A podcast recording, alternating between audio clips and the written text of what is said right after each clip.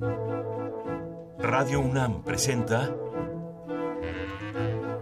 Al compás de la letra. Al compás de la letra. Un programa conducido por María Ángeles Comezaña.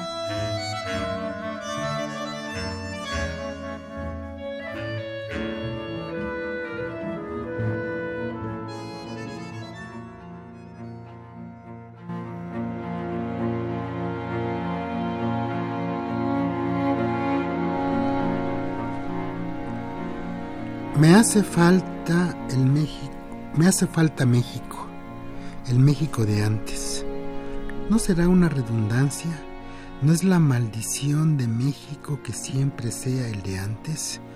Cuando veía sin vértigo las corridas de toros y comía con arrojo tacos de cabeza en tendajones improbables e insomnes, el de los charcos en que caía la piedra de sol sin ensuciarse. Me hace falta, me hacen falta las tardes jugando al, al trompo a la orilla del camino.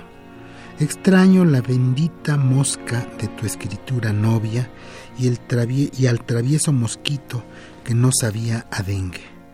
Lloro por el polvo perdido y por las fiestas incendiadas por chorros de bengala, mientras en la esquina se desangraba el aguamiel. Todos lloran por los desaparecidos. Pocos se acuerdan de los que no desaparecieron y siguen ahí, dando y tomando clases bajo la lluvia cruda y el calcinado sol, entre la basura y la desesperación. Me hace falta el antes.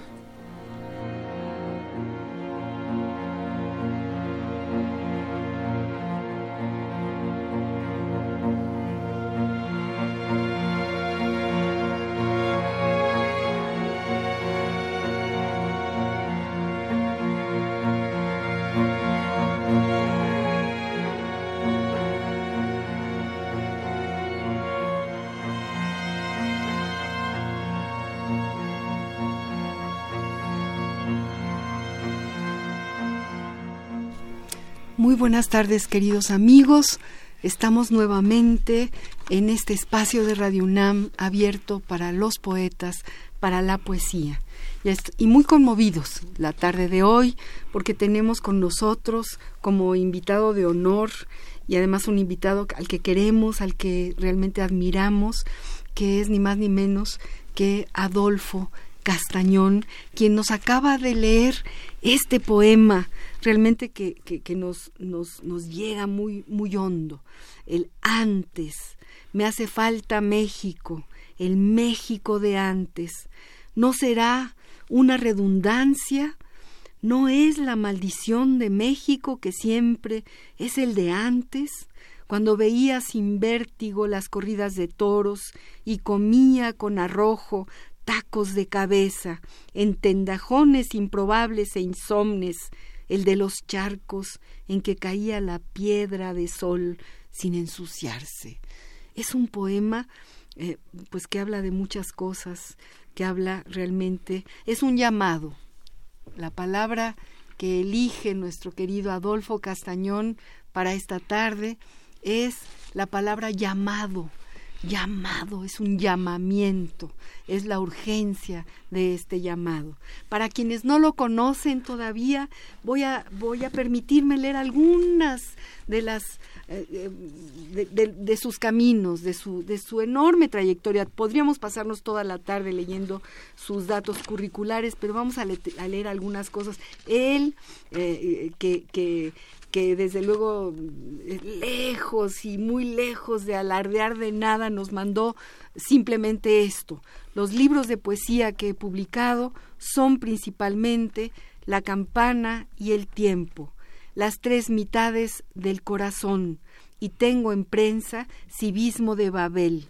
Los dos primeros fueron publicados por el Consejo Nacional para la Cultura y las Artes, el tercero lo será por la editorial de la Universidad Veracruzana. Esto fue lo que nos mandó como su semblanza, pero yo me atrevo a decir algo más de Adolfo Castañón. Es poeta, ensayista, editor, crítico literario, académico de número de la Academia Mexicana de la Lengua, miembro honorario, recibió el Premio Nacional de Periodismo José Pajes Yergo, hoy llamado Premio Nacional de Comunicación José Pajes Yergo. Ha, ha, sido también galardonado por el programa Los Maestros detrás de las Ideas, programa de Radio UNAM. Ha tenido el premio Villa Urrutia por un libro entrañable que desde ahorita, ya no voy a hablar más porque quiero que hable él, pero estoy tan conmovida y tan emocionada y con tantas cosas, tantas palabras de Adolfo Castañón, que bueno, sigo diciendo de sus premios. Viaje a México, ensayos, crónicas y retratos. No se lo pierdan. Adolfo Castañón nos invita a caminar por, por la piel de México y realmente es entrañable.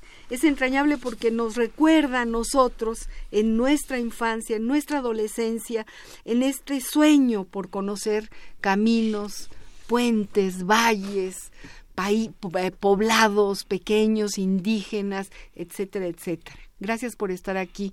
Adolfo Castañón, no sabes qué contentos estamos quienes producimos este programa porque hayas aceptado estar con nosotros. Gracias, María Ángeles. ¿Qué anda usted buscando? El otro, adiós. ¿Y ya lo encontraste? No, pero te encontré a ti. Dice Martin Buber en Historias Jasídicas. Eh, creo que el llamado tiene que ver con una doble vertiente.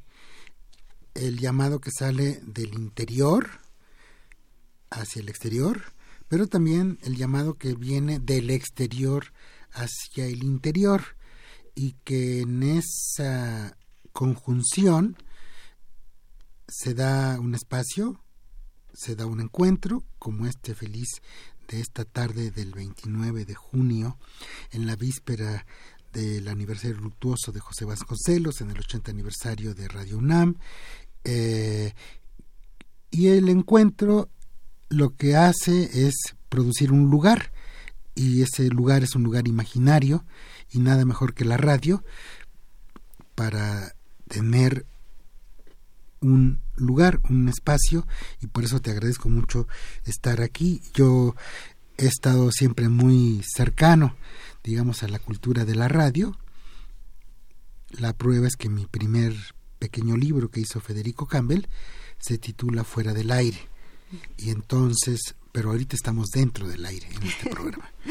sí, es el libro entrañable de la máquina de escribir, de aquellos libros que eh, inició de aquella colección maravillosa de nuestro Federico Campbell, que por cierto yo lo tengo, yo soy una de las afortunadas, aquí te lo traje. Que lo, tienes. sí, sí, sí. Eh, textos pequeñitos, sabrosos, que hablan de, de las cosas cotidianas. sí, bueno. De lo que sucede en la eh, calle. De... A ver, yo bueno, siempre he escrito poesía.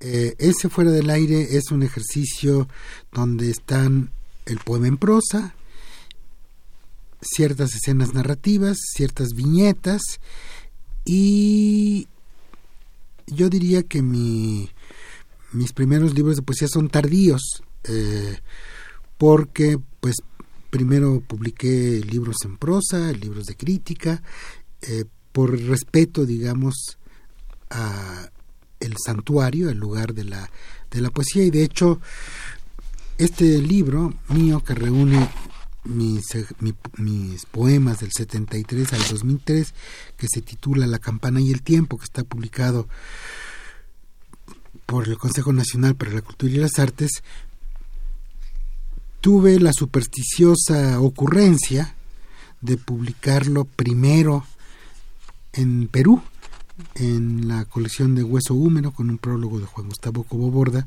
porque yo siento que uno de los países donde se da la poesía es Perú, no agraviando a los mexicanos. ¿Por Vallejo? ¿Por Por Vallejo, por Blanca Varela, por Eguren. Bueno, en ese libro voy a permitirme leer un poema que tiene que ver con el llamado, que tiene que ver con el viaje, y que tiene que ver con el mito. Dice, regreso a casa.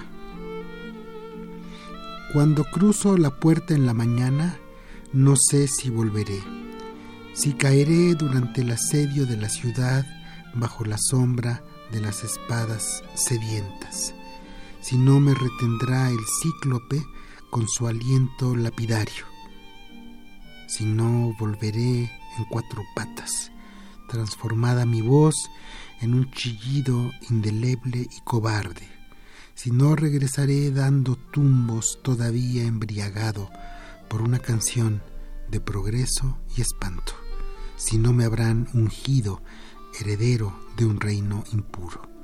Todos los días vuelvo a ti sin saber si reconocerás al pordiosero, si todavía tendré fuerzas para templar el arco indócil, engañosamente dúctil de tu cuerpo y darme a conocer si la casa estará ahí, si no llegaré a encontrar mi sudario bajo la almohada.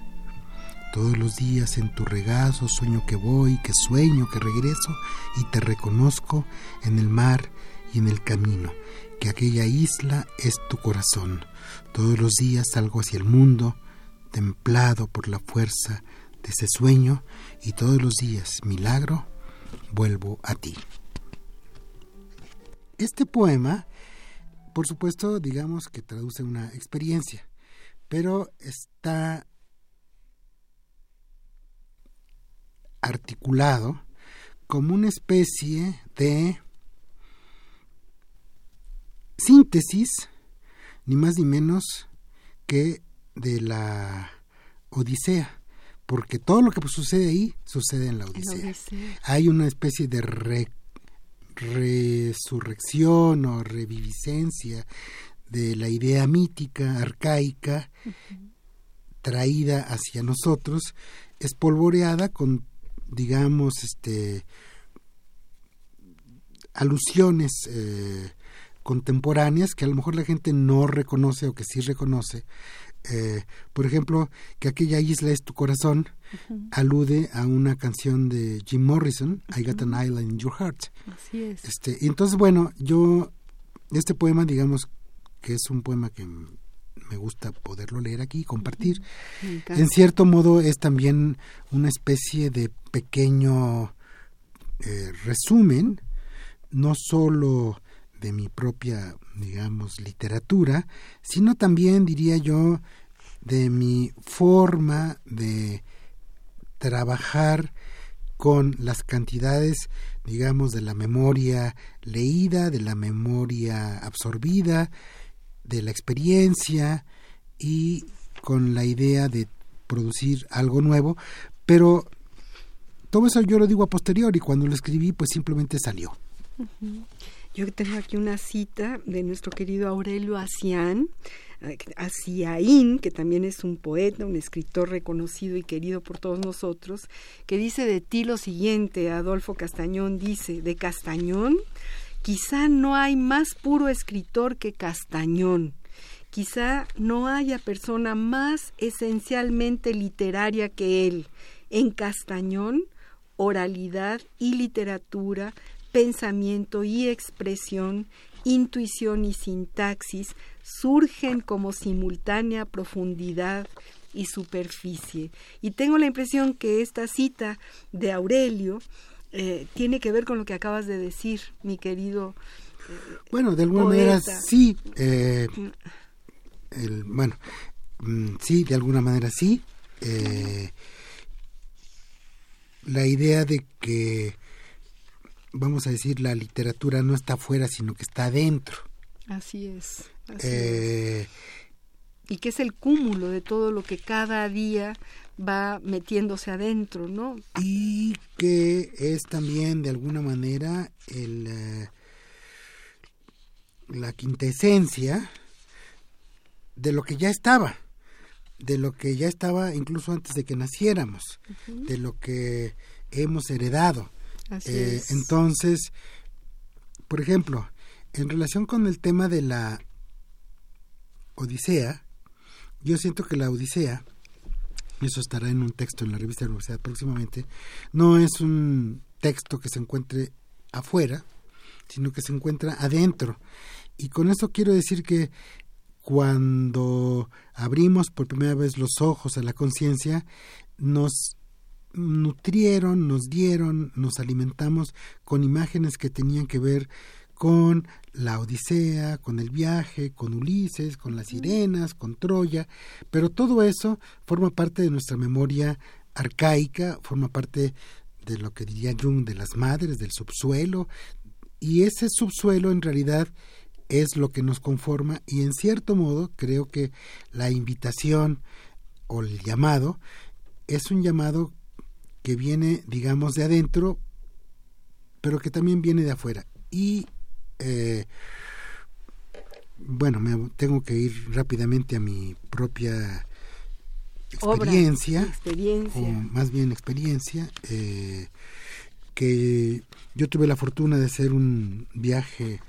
memorable, hermoso, formidable, que ahora no se podría hacer, de ir a Grecia, Israel, Turquía, siendo muy joven, de niño o de adolescente, eh, prácticamente sin dinero, con la idea, movido por la idea de saber si todo aquello que me habían platicado mis padres o que estaba en los libros de texto existía. ¿Acaso existía Olimpia? ¿Acaso existía el templo de Salomón?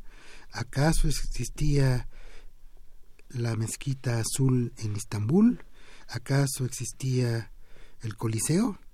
Y yo fui a tocar para desengañarme y ver que sí existía.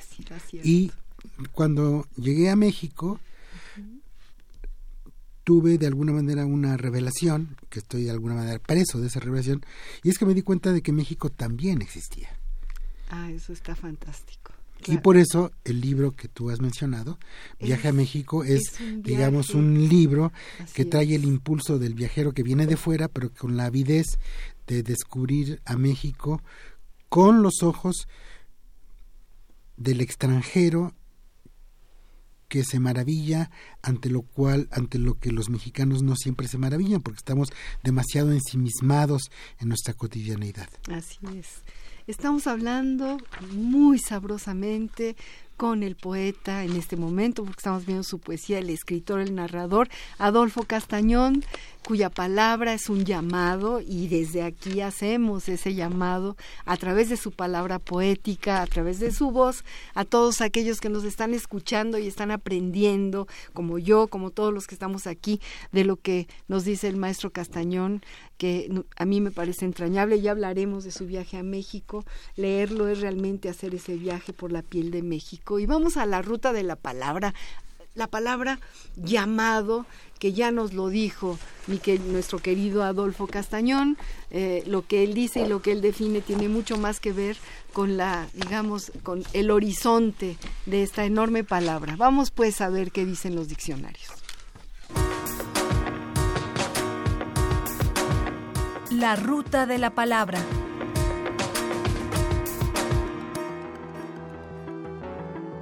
Llamamiento según el diccionario de la Real Academia de la Lengua Española, RAE. 1. Masculino. Llamamiento, acción de llamar. 2. Masculino. Honduras y Uruguay. Convocatoria para la provisión de un cargo público. Llamado. Según el diccionario del Español de México del Colegio de México. Primero, llamado. Participio pasado de llamar. Segundo, Sustantivo, masculino. 1. Invitación, petición o convocatoria para que se haga algo. Se hizo un llamado a la prudencia con respecto al problema del petróleo. Supone un llamado a la libertad verdadera, es decir, un llamado a lo imposible. Hacer un llamado. 2. Sustantivo y adjetivo. Persona que ha sido convocada para hacer algo o para asistir a cierto lugar Muchos son los llamados y pocos los escogidos. 3. En el cine o en el teatro, compromiso o acuerdo de los actores y técnicos con la empresa para trabajar un día.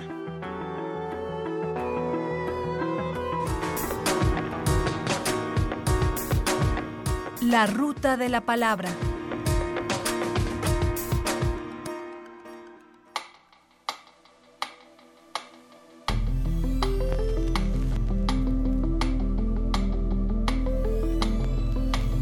Compás de la letra. Queridos amigos, estamos con Adolfo Castañón, el poeta, el ensayista, para quienes apenas prenden el radio, aunque ya lo hemos dicho varias veces, para el gran creador, el gran editor, porque todos lo hemos visto sentado en el Fondo de Cultura Económica, eligiendo los grandes textos, eh, trabajando con Benítez, trabajando también ahora en siglo XXI, eligiendo qué es lo que se, lo que es necesario que exista en el aire, en el tiempo, en, el tiempo de los grandes creadores de este momento bueno, no, todos, no todo es sí, también está el no. Y entonces no todo es luz, también está la sombra, está la penumbra. Gracias a Dios, si no sería muy eh, aburrido. Sí, eh, bueno, se me ocurría ahorita oyendo las definiciones del diccionario que un buen ejercicio de estilo, me lo propongo a mí mismo, sería hacer digamos, un pequeño ejercicio poético o cuento o fábula sobre cada una de las acepciones de la palabra llamado, eh, que podría resultar eh, interesante. Y, se lo pasamos a los radioescuchas como tarea, a ver si se pueden escribir, que siempre les pedimos que escriban, que nos manden algo. Eh, bueno, yo vivo en la colonia Educación, cerca de la campestre Churubusco, y la, la colonia campestre es una colonia llena de árboles, pero tiene la particularidad, y casas, eh, tiene la particularidad de que las avenidas tienen nombres de cerros.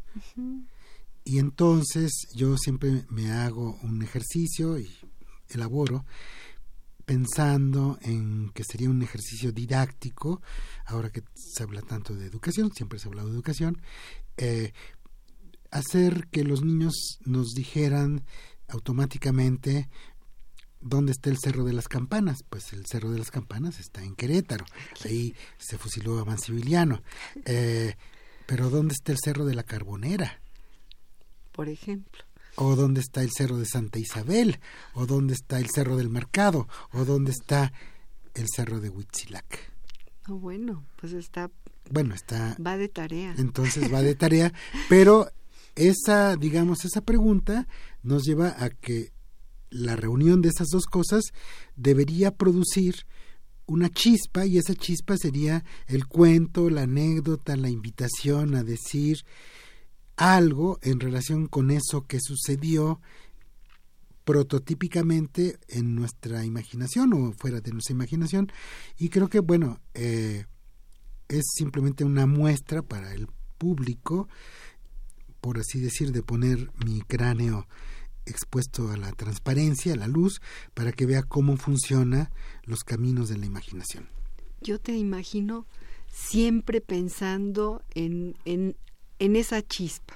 Es decir, te estoy escuchando y te imagino caminando por, por la colonia de educación donde yo también viví y en el Cerro de la Estrella, por, cierto, ¿no? Y sí sé dónde está el Cerro de la Estrella. Bueno, está en Iztapalapa, todos sabemos. Sí, todos sabemos, ¿no? Y el, y el Chiquihuite está allá en el norte, también conozco el Cerro del Chiquihuite.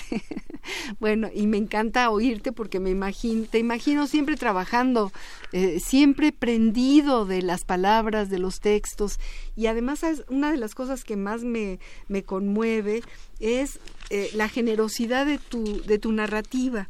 Y hablo de generosidad porque nos clavamos en ella, es decir, porque no nos podemos salir de tu narrativa una vez que empezamos a leerla. La sencillez va por delante. Está, estamos leyendo como ahora que oigo tu voz, como si me estuvieras contando, ¿no?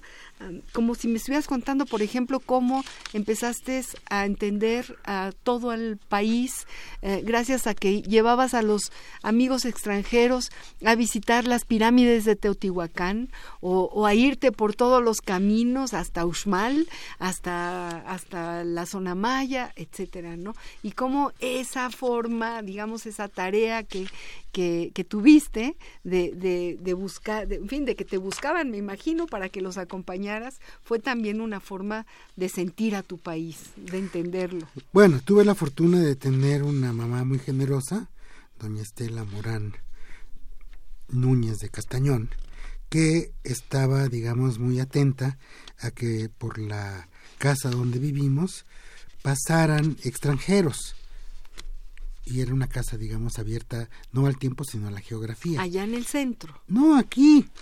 Pero en, el la centro de la colonia ciudad. Educación. Ah, no, en la colonia Educación. En la colonia Educación llegamos ahí en 1959. Ya, porque antes de eso sí vivieron en Sí, el centro. bueno, Tú ibas a una hasta los seis- primaria hasta los seis que estaba en años. un edificio, Sí, sí, ¿no? pero hasta los seis años. y luego de ya ahí ya la colonia en la Educación. educación. Entonces ahí, por esa, por esa casa pasaron eh, un, él lo digo en el, en el ensayo, este de viaje a México, un gurú indio, un filósofo francés, eh, norteamericanos, canadienses, alemanes, este y pues algunos yo me digamos eh, Te prestabas a me llevarlos. prestaba a hacer convivial y llevarlos y también un poco a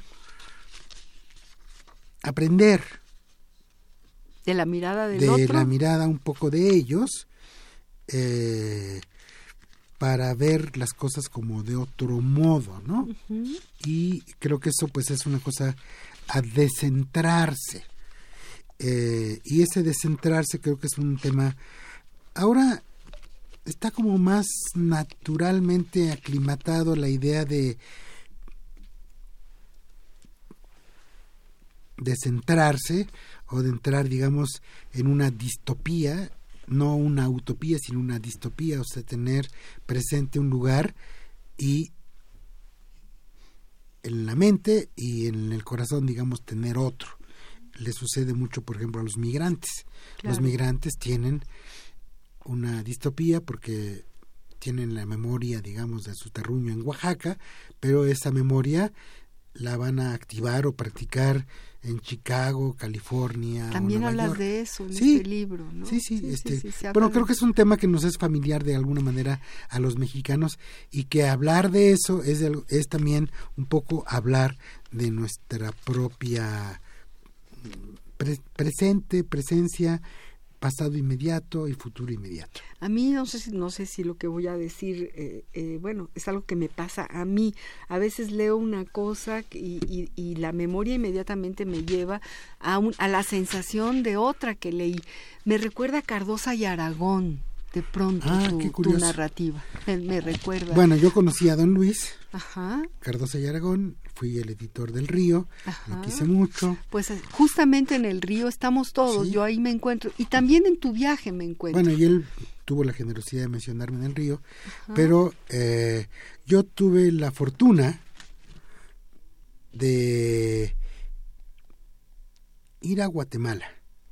Y en Guatemala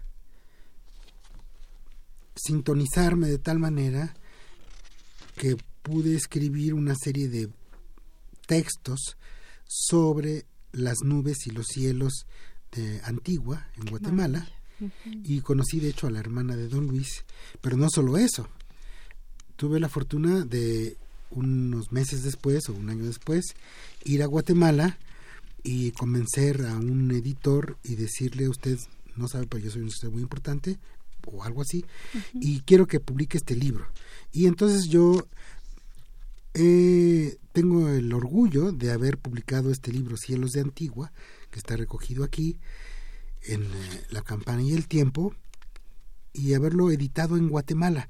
Hay pocos mexicanos, todos quieren ir a publicar a París o a Madrid o a Barcelona, está bien. Pero a mí me interesa más sur desarrollarme. Y entonces he publicado en Guatemala, Santo Domingo, Venezuela, Colombia, Costa Rica eh, y en Cielos de Antigua. Nada más voy a leer un poema corto Por favor. que es como un homenaje a, A don, Luis Cardosa, y Aragón, ese Bueno, vamos a leer unos. extraordinaria persona, entrañable, queridísimo. Desde aquí le hacemos un homenaje con tu poema. Somos, bajo las nubes, subetéreos, minúsculos moluscos del aire, minúsculos moluscos en el fondo del aire. Otro. Donde diga termina el cielo, aunque usted no lo crea, empieza, recuerde, donde acaba la tierra. Ayer fue apenas nunca. Antes del azul, 6, 7 AM, el cielo se ruboriza. Si los muertos se van a las alturas, lo que respiramos son gloria nuestros abuelos. Oh, qué bonito. Este poemario de Cielos de Antigua, que lo escribí en dos noches sin dormir, viendo los cielos allá, está dedicado a los cielos de Antigua, porque no era posible escribir sobre la tierra. No, ¿verdad? Eh, y ahora es también difícil escribir sobre la tierra de este lado. Pero me gustó después averiguar, mm, tiempo después, que hay otra escritora que se ha interesado en escribir sobre las nubes, que es la polaca Wisława Szymborska. Y termino, ¿de dónde vienen las nubes? ¿Nacen fumarolas de un volcán o son hijas de nieve inmemorial, tal vez el plumón caído de las huestes angélicas en vilo? Y está firmado en Antigua, en Guatemala, en 1996. Y Antigua Guatemala es un lugar muy especial porque de ahí es, vamos a decir, uno de nuestros padres literarios, o ahí escribió, o falleció, que es Bernal Díaz del Castillo. ¿De Antigua? Bueno, él escribió, ahí eh, escribió, la, historia verdadera de la Nueva España. Ah, Entonces, ir al lugar donde él escribió eso, pues este. bueno, en Guatemala es además. Es mágico. El espacio de. donde vivió y colaboró no solo Cardosa, sino Augusto Monterroso, otro Raúl González, Carlos bueno, Carlos Yescas, que está muy asociado a la Radio, UNAM. Eh, y creo que es muy interesante hablar un poco de geografía. Antigua es una ciudad muy hermosa, muy que fue destruida varias veces por, los terremotos, y tuvieron que cambiar la capital a otro espacio. Entonces la ciudad se quedó como una especie de cascarón arqueológico decorativo eh, que ahora está, digamos, como un corredor turístico y que es un emblema, en cierto modo, para mí, de el destino, el futuro de nuestros mundos hispánicos, criollos, iberoamericanos, que estamos en cierto modo destinados a ser un espacio de, turístico, de cultura, eh, pero no necesariamente de vida. Así es. Vamos a música, para que todos asienten, piensen, se, se, se piensen en la antigua, esta ciudad mágica, que todo es color y, huele a café. y armonía. Y huele a café. Y, si ves a las indígenas guatemaltecas vestidas pobremente, pero con un señorío y una belleza en sus atuendos, tienen que ver el color de sus zapatos con el color de las de los estambres con el que trenzan las el, con, con el que se trenzan el pelo. Vamos a música, queridos amigos. Estamos aquí hablando con el poeta, ensayista, narrador, querido amigo Adolfo Castañón.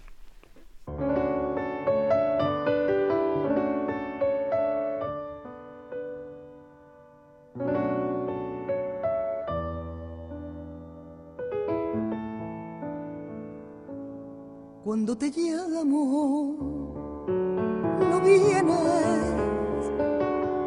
Cuando me llamas, no.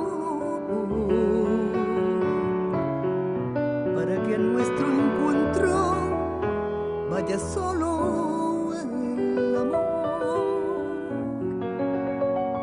Cuando te llamo, no vienes.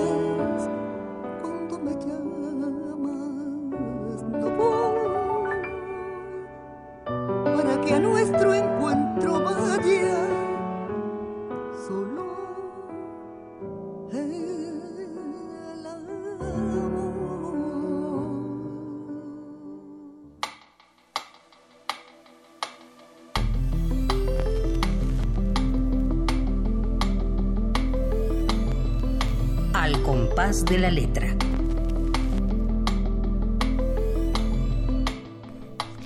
queridos, sí, sí, sí, queridos amigos, estamos aquí platicando, seguimos aprendiendo, platicando con nuestro queridísimo amigo, invitado de hoy, Adolfo Castañón, y acabamos de escuchar a nuestra adorada y consentida Martirio, esta cantante andaluza que, bueno, rompe corazones, y cantó la letra de una poeta espléndida cubana, Fina García Marrús, que como aquí nuestro querido Adolfo es un sabio y se lo sabe todo, también la conoce, también escribió sobre ella. Cuéntanos, Adolfo. Bueno, no vamos a... eh, bueno, Fina García Marrús es una escritora muy importante. Eh, fue premio Casa de las Américas. Reina Sofía. Ajá. Eh, es cierto, Reina Sofía en español. sí, sí. Es cierto. Eh, bueno, ella es la esposa de Cintio Vitier, pero yo creo que la importancia de ella tiene que ver con algo que la gente conoce poco, aparte de su obra poética. Es su obra editorial. Ella era la persona que corregía toda la revista Orígenes, que corregía los manuscritos a veces un poco selváticos de José Lezama Lima, ¿Qué que ponía en orden a todos los demás. Y ella, pues con una sonrisa en la boca, eh, hacía esa labor, digamos, quirúrgica, delicadísima, con una gran delicadeza, finura, lleva muy bien su nombre. Su bueno, es una poeta a la que yo admiro, quiero, estimo, extraño.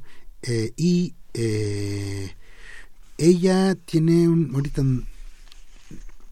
tiene un par de poemas sobre Chaplin, fue muy amiga de Liceo Diego y formó Muy parte amiga. de ese, digamos, eh, lugar ceremonial que rodeaba a Lezama, que eran eh, Cintio Vitier, Fina García Marrús, Eliseo Diego y eh, Gastón Vaquero, nuestro amigo cubano, ensayista, residente en México, Rafael Rojas conoce perfectamente bien eso.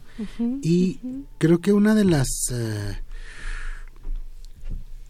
compensaciones de la historia trágica de América Latina en el momento contemporáneo en relación con México es que México se ha enriquecido con los exilios, los destierros, las distopías Así de es. guatemaltecos, cubanos, Españoles. venezolanos, colombianos y centroamericanos.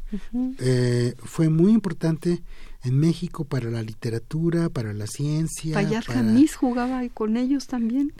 el exilio centroamericano, Claro. eh, que creo que es un tema poco poco explorado. Justamente en Bonilla ahora se acaba de publicar un libro sobre el tema del exilio centroamericano y eso tiene que ver con el darse cuenta de otro tema que rebasa, digamos, la partitura poética de alguna manera, que es que México no termina en la frontera del sureste, sino que sigue, sigue, sigue, y podríamos pensar que quizás por alguna razón en Costa Rica hay un lugar que se llama Punta Moctezuma y ahí se supone, se dice, que fue enterrado eh, Moctezuma, porque, y eso ya me lleva a mi propia quehacer, a mi propia obra, a Recuerdos de Coyacán, porque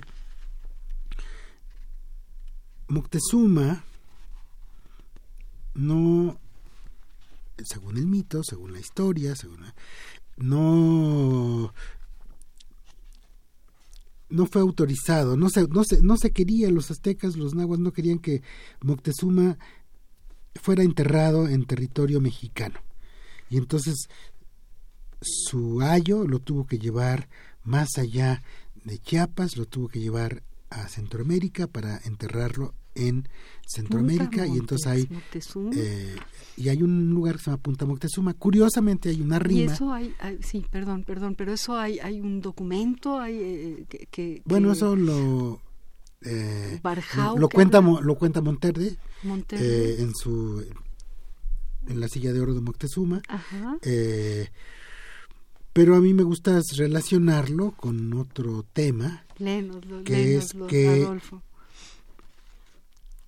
Alfonso Reyes publicó justamente hace 100 años, en febrero de 2017, como de 1917, como recordábamos ayer, con Javier García Diego en la Capilla Alfonsina, su visión de Anáhuac en la colección Convivio, dirigida por Joaquín García Monge, eh, y pues ayer lo recordábamos con Javier García Diego, Alberto Enríquez Perea en una sesión memorable, porque en esa sesión memorable, memorable por la lluvia de ayer y también memorable porque a pesar de la lluvia el auditorio eh, se llenó.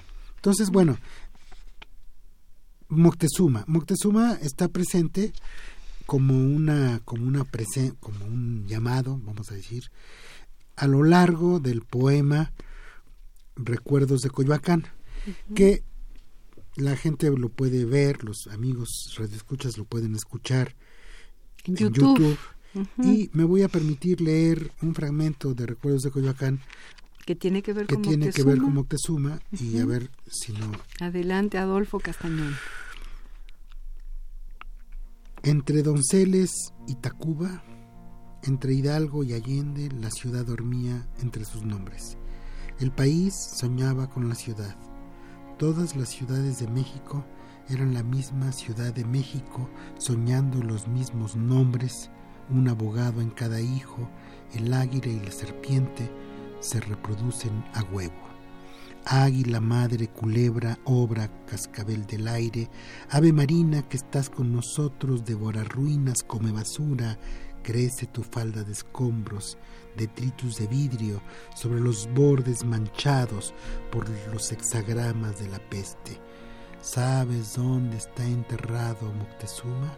En el valle desierto, por el camino crepúsculo, por las sombras herederas de otros pasos, sobre las azoteas, en los balcones, el amor y la marihuana en la noche líquida, los labios se abren con un soplo, los héroes sin ojos ni pies y sin tumba ni monumento no son héroes, dicen a tientas con la guía clamorosa del rumor. Más de 500 muertos, quién sabe cuántos desaparecidos. La voz no dejaba de preguntar el nombre del fuego viejo en el nombre del fuego nuevo, la palabra de la serpiente, el número de la oscuridad y de su espejo, la letra del cielo en llamas, la cifra de piedra en luz. Es un poemazo y además está eh, lleno de referentes incluso a, eh, presentes, actuales, ¿no? O sea, Todavía déjame leer un, ver, perdón, un sigue, cachitito sigue, sigue. que, Claro que que, sí, claro que sí. que me es entrañable. Más adelante. Calle de Regina, ruega por nosotros. Calle de Gante, ampáranos. Santo Domingo, danos la paz. Ten piedad de nosotros, barrio de la Merced, Moneda, Tacuba, Donceles, Miserere, Templo de la Divina Enseñanza, Convento de las Vizcaínas, Convento de San Jerónimo, Miserere. Yo solo digo mi canción a quien conmigo va, y si alguna vez te pregunté si feliz, alguna vez como Ulises, junto al fuego, abriste los ojos, qué viaje, estoy despierta, preguntabas en la noche, preñada de sentido y experiencia, cada pregunta un paso, alguna vez en el patio de mi casa, cada paso un nombre, un nombre de la luz, cada nombre, como la casa de los abuelos, alguna vez y ahora, pregunta si era otro o era el mismo. Esta es su casa, pero en el lenguaje se erige la morada verdadera, una casa como un país, el lenguaje sobre las bardas, otra vez crucificado. Ay, Adolfo Castañón nos acaba de leer un poema eh, sobre nuestra historia, sobre el tuétano, el corazón, lo más profundo. Ahora sí que del México profundo, del primer México y de Moctezuma y me parece me parece increíble esta virtud de poder retomar eh, el, el- momento eh, actual, el hoy, el ahora, ¿no? La tierra, tierra, la madera, donde nosotros ahora estamos situados eh, con nuestras pertenencias, que son este pasado profundo, enorme, verdaderamente abierto como una herida que sigue latiendo entre nosotros. Tenemos una pequeña sección estamos hablando con Adolfo Castañón y, yo creo que Adolfo Castañón tendría que estar aquí tres o cuatro horas o cinco y, podríamos seguirlo escuchando y escuchando su voz, su palabra, su poesía. Eh, pero hemos seleccionado en nuestra sección del epistolario que tiene un dejo de, de nostalgia, pero que nos parece muy importante y que creemos además, Adolfo, tú no nos dejarás mentir, que tú tienes mucho que ver con las cartas de eh, Arnoldo Arnaldo. Arnaldo Arnaldo perdón de, eh, y, Octavio Paz. Porque tú fuiste el editor o tú fuiste digamos el creador de esa chispa. Bueno no ya se habían publicado por siglo XXI diez años antes y tú las yo las edité nuevamente o las eh, y yo sí soy muy aficionado al tema de las cartas. Creo que como dice Ciorán Cartas Cruzadas, Octavio Paz, Arnaldo Orfila, siglo XXI, pues con una introducción tuya, ¿no es cierto? Introducción y notas. Y notas eh. tuyas, ¿verdad? Era un trabajo de investigación importantísimo y de verdad entrañable, porque entendemos muchas cosas de lo que ha pasado en la historia contemporánea de México a la hora de leer estas misivas es que, iban de un lado que el tema, el, el tema de la carta es un tema muy importante. Eh, citaba yo a Ciorán. Hay, por un lado, la literatura. Y por otra parte están las cartas. ¿Por qué? ¿Por qué se dice eso? ¿Por qué digo eso? Porque si yo te escribo una carta, esa carta la recibes. Claro. Pero esa carta tú la tienes que validar con tu asentimiento, con tu con otra carta que tú me respondes, de alguna manera creando un ciclo. Y ese ciclo es un ciclo que desencadena la veracidad. En ese sentido, yo creo que yo he anotado las cartas de Reyes Enrique Sureña. Así es, también las tengo. No, esas las hizo José Luis Martínez, pero yo estoy a punto de... No, él hizo de 1897 a 1900 14. Y yo acabo de hacer, y les voy a publicar el Fondo de Cultura este año, eh, como me dicen, saludo al maestro Carreño, Carlón. Nosotros también los eh, saludamos desde aquí con mucho cariño. Eh, las que van de 14 a 44.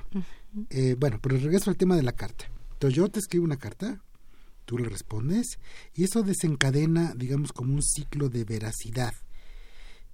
Eso no sucede con el cuento, con la narrativa, que pueden resultar, digamos, experimentos solipsistas, porque yo como poeta o yo como narrador puedo crearme un mundo, un laboratorio de palabras, pero que no necesariamente esté expuesto al otro.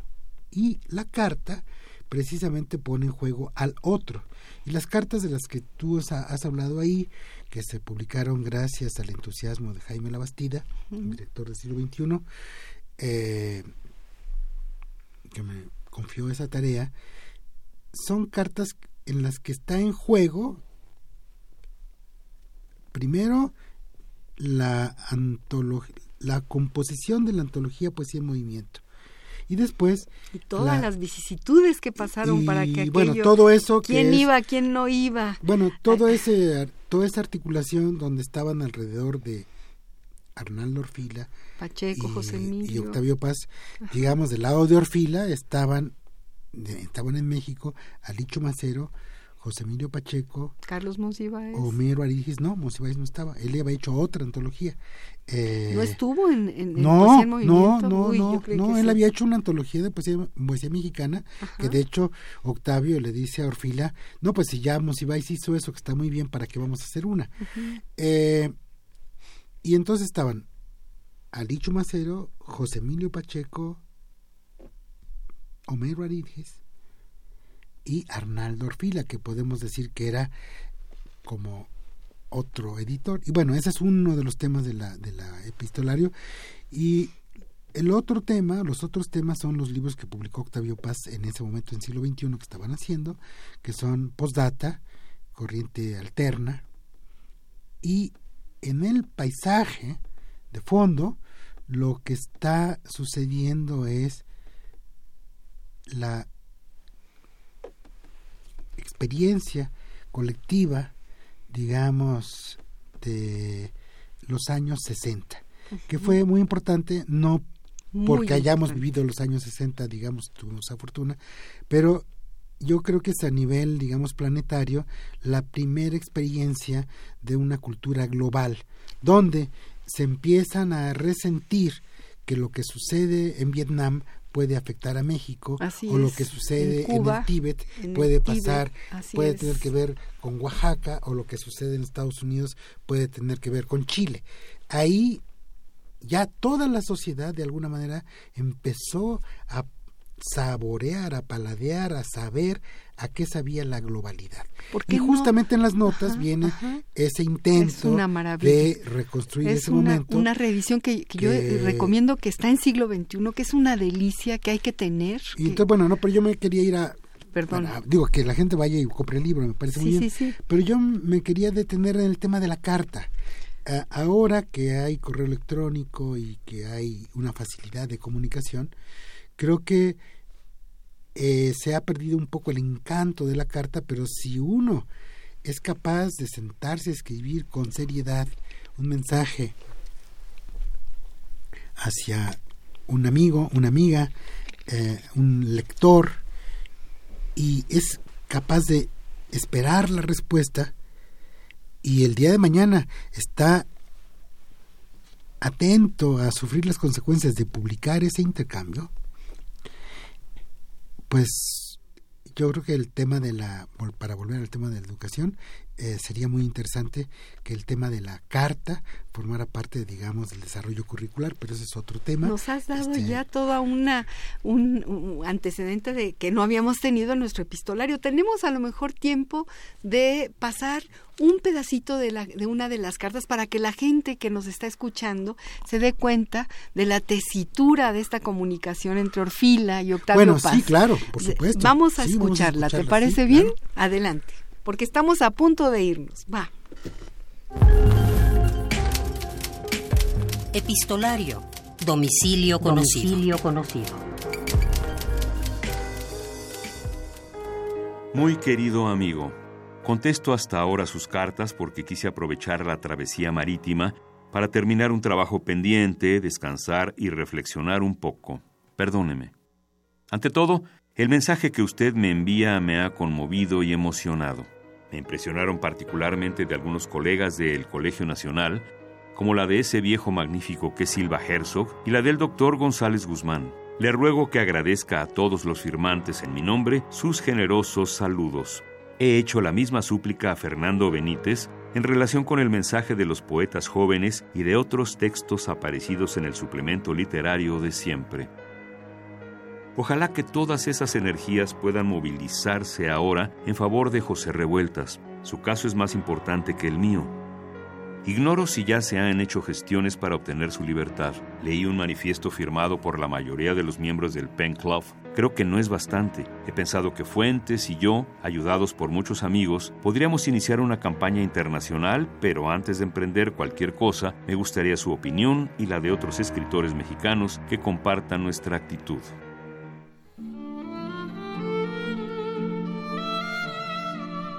Tengo aquí algo. ¿eh? Queridos amigos, llegamos al final de nuestro programa. Estamos aquí hablando, aprendiendo, escuchando la voz de Adolfo Castañón, este gran poeta mexicano.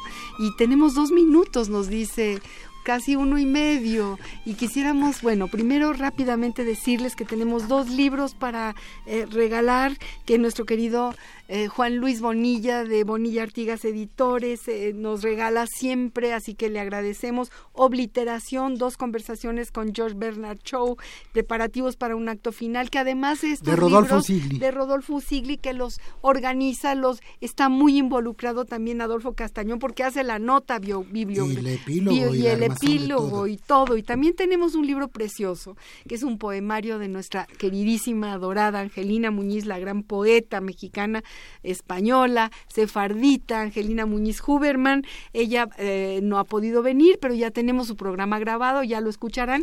Y estos son los dos libros para los primeros que llamen al 5523 5412 5523 7682. Gracias, Juan Luis Bonilla, Bonilla Artigas Editores. Estamos a punto de terminar. Queremos despedir este programa. Bueno, les agradecemos desde luego a, Agustín Mulia, nuestro querido controlador técnico, a Marianita Mondragón, asistente de producción, a Baltasar Domínguez, nuestro productor, y le pedimos a Adolfo Castañón que nos lea un último poema a todos un pensamiento. o un pensamiento a todos los amigos que nos escuchan. Un gran abrazo, sigan escuchando este programa, lean poesía, escriban textos. Vamos a escuchar para terminar a Adolfo Castañón. Me gustaría andar y andar, pero quedándome en el mismo sitio.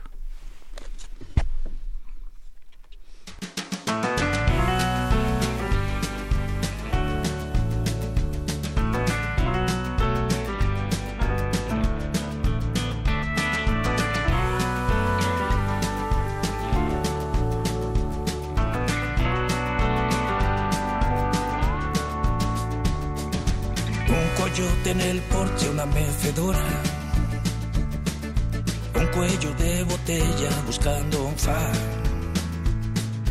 unas horas tan muertas que no son horas, la comanche de anoche que ya se va, un tren con mexicanos y cuatro notas, están poniendo cuerpo de JJ, leyendo una rima cámbiame el clima. Borra mi feta de la receta del ganador. No tan deprisa, llámame brisa. Pose mi estrella en la bandera del desierto.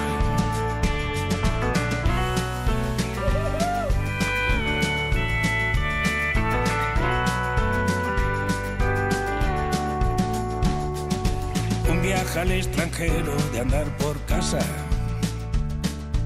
Un garaje sin vistas a Nueva York. Un cuentista que cuenta lo que nos pasa. Una cantina abierta por defunción. Ser feliz con dos latas en la nevera. Y un ramo de esperanza en lista de espera. Vendo una arriba Radio UNAM presentó Al compás de la letra. Al compás de la letra. Un programa conducido por María Ángeles Comezaña.